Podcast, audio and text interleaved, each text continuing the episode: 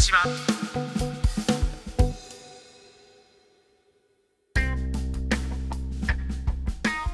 今回も国際文化アナリストの目崎正明さんが須賀川市寿司グリル東おかみの東美幸さんにお話を伺っています。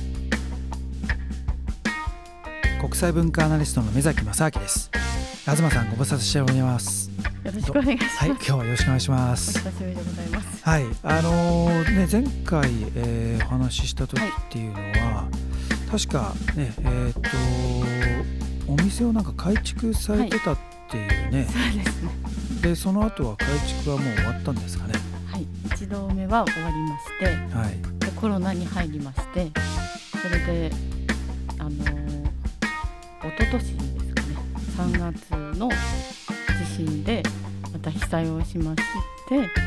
また工事をして、また工事 それはどのぐらいそのダメージがあったんですか？えっとですね、5強ぐらいだったと思うんですけど、えーお店の半分が被害に遭いまして。はい。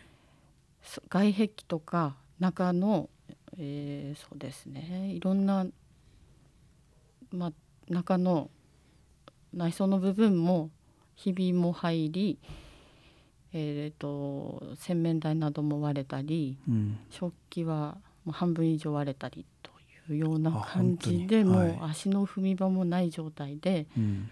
まあ、12年前に比べればこのくらいかと思ってたんですけどうん。毎年のその地震なので、はもうここまで来ると笑うしかなくてすみませんい。いや笑う笑えないですよね。笑えないんですけどもまあ笑えないけどもあまりにもひどいからもう笑うぐらいしかないと。毎年毎年地震2月にあってはい。次の年は3月っていう感じだったのではい。で工事終わりましてじゃあいざ始めましょうっていう時にちょうん。っと寒い時期が数日続いててはい。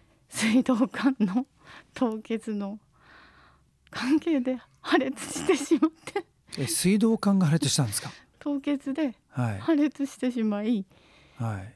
それもまた今度直したのに工事しなきゃいけないっていう笑い事じゃないんですけど もうダメなんですすいません笑うしかなくていやーでもってことはもうずっとやっぱお店はもはいう開店できないという状態なんですか？そうですねそんうん開店できなかったんですけど、うん半分厨房も使えますしはい。半分の店舗は使えるので、えっと、今まで全然お弁当とかケータリングばっかりだったんですが今はあの完全に予約のみでうん。メニューがないあ私が勝手に作るコース料理っていうこと。です。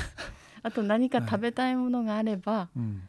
あの その都度あの何が食べたいですかっていうような感じで聞いて、うんはい。それでお肉料理がいいなとかあとお寿司ちょっと多めでお願いしますとかうん。まああ あのこの料金でアワビなんて言ってくる人もいますけど ちょっと考えてくれとは思いますけど。この続きはまた来週です